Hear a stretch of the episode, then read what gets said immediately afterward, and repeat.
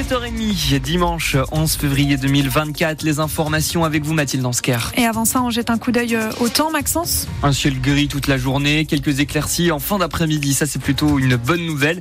Et puis, euh, ces averses euh, qui sont présentes ce matin, elles le seront aussi cet après-midi. Point complet sur la météo du jour après le journal de 7h30 avec vous, Mathilde. Vous l'avez remarqué, la neige se fait de plus en plus rare. Oui, que ce soit à côté de chez nous, dans les Vosges ou même dans les Alpes.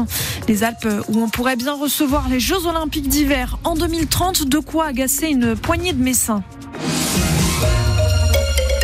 Ils étaient une dizaine, pancarte à la main, place de la République à Metz, des militants qui ne veulent pas voir les JO d'hiver dans les Alpes. Les Jeux 2030 doivent être attribués d'ici le mois de juillet.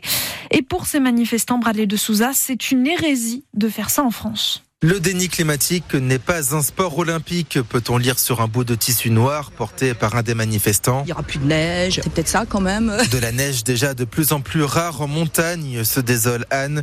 Cette militante dénonce déjà les conséquences de ces JO d'hiver. Ramener de la neige, euh, de l'eau, de l'eau, des bassines. Non mais c'est pas possible, ce qui se passe dans toutes les stations. C'est catastrophique. Quoi. Donc voilà, on se prend... Je savais pas que les JO c'était dans les Alpes, en François est lui aussi sensible à ce sujet. Il vient de tomber par hasard sur cette manifestation. Les JO, ça devient de plus en plus n'importe quoi. C'est vrai que ça commence à partir en sucette. Quand on voit le réchauffement climatique, on se dit on n'a pas les bonnes occupations là. On voit les, photos aériennes des montagnes. Il reste plus que les pistes qui sont enneigées et tout le reste c'est tout pelé. C'est un modèle qui a bout de souffle. C'est pas fait encore, mais ça risque de nous arriver. François Drapier, lui, est un des représentants du collectif Nos JO 2030. L'objectif, c'est de faire un petit peu tâche d'huile. C'est plus tenable de penser organiser des jeux d'hiver dans des endroits où la neige se raréfie et où déjà précédemment, dans certaines compétitions, on a dû acheminer par camion, par hélicoptère, de la neige artificielle ou prise ailleurs pour le bon déroulement de certaines disciplines. Comme à Pékin en 2022 où des pistes avaient été créées remplies de neige artificielle.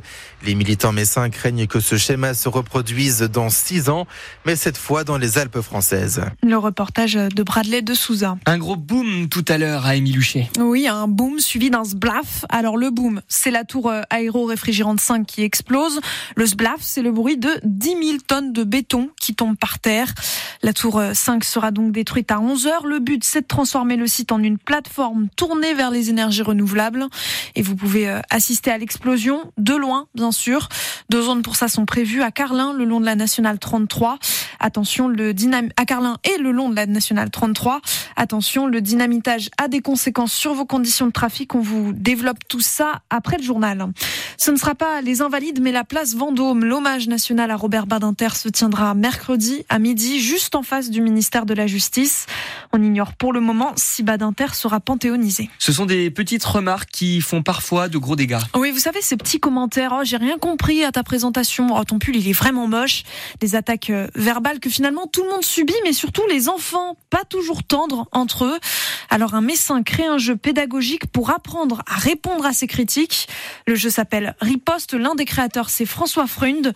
Et son but, c'est de développer la répartie des plus petits, mais aussi de les aider à mieux écouter ce qu'ils ressentent. Donc déjà, quand on arrive à identifier que ce qu'on nous dit est une attaque, en fait, on le vit déjà moins mal. Et après, derrière, bah, du coup, on va déclencher euh, une réponse appropriée.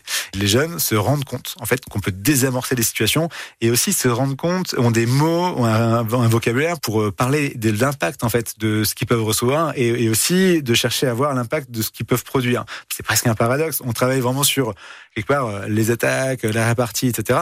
Et en fait, on, se rend compte qu'en réalité, on développe aussi bah, du coup l'empathie, la capacité de se positionner de manière affirmée, mais euh, pas dramatisée dans une situation. François Freund, le créateur du jeu Riposte. Les attaques euh, verbales et le harcèlement, lui, il les a vécues enfant. Alexandre Bott, Mister Lorraine, qui nous raconte euh, que petit, ça n'a pas toujours été facile. Mais maintenant qu'il est grand, il s'apprête à partir à Paris et espère bien remporter l'écharpe de Mister France la semaine prochaine. On l'entendra dans le journal de 8 heures. En rugby, après avoir été longtemps mené le 15 de France l'emporte sur l'Écosse hier soir, victoire 20 à 16 pour ce match du tournoi des Six Nations.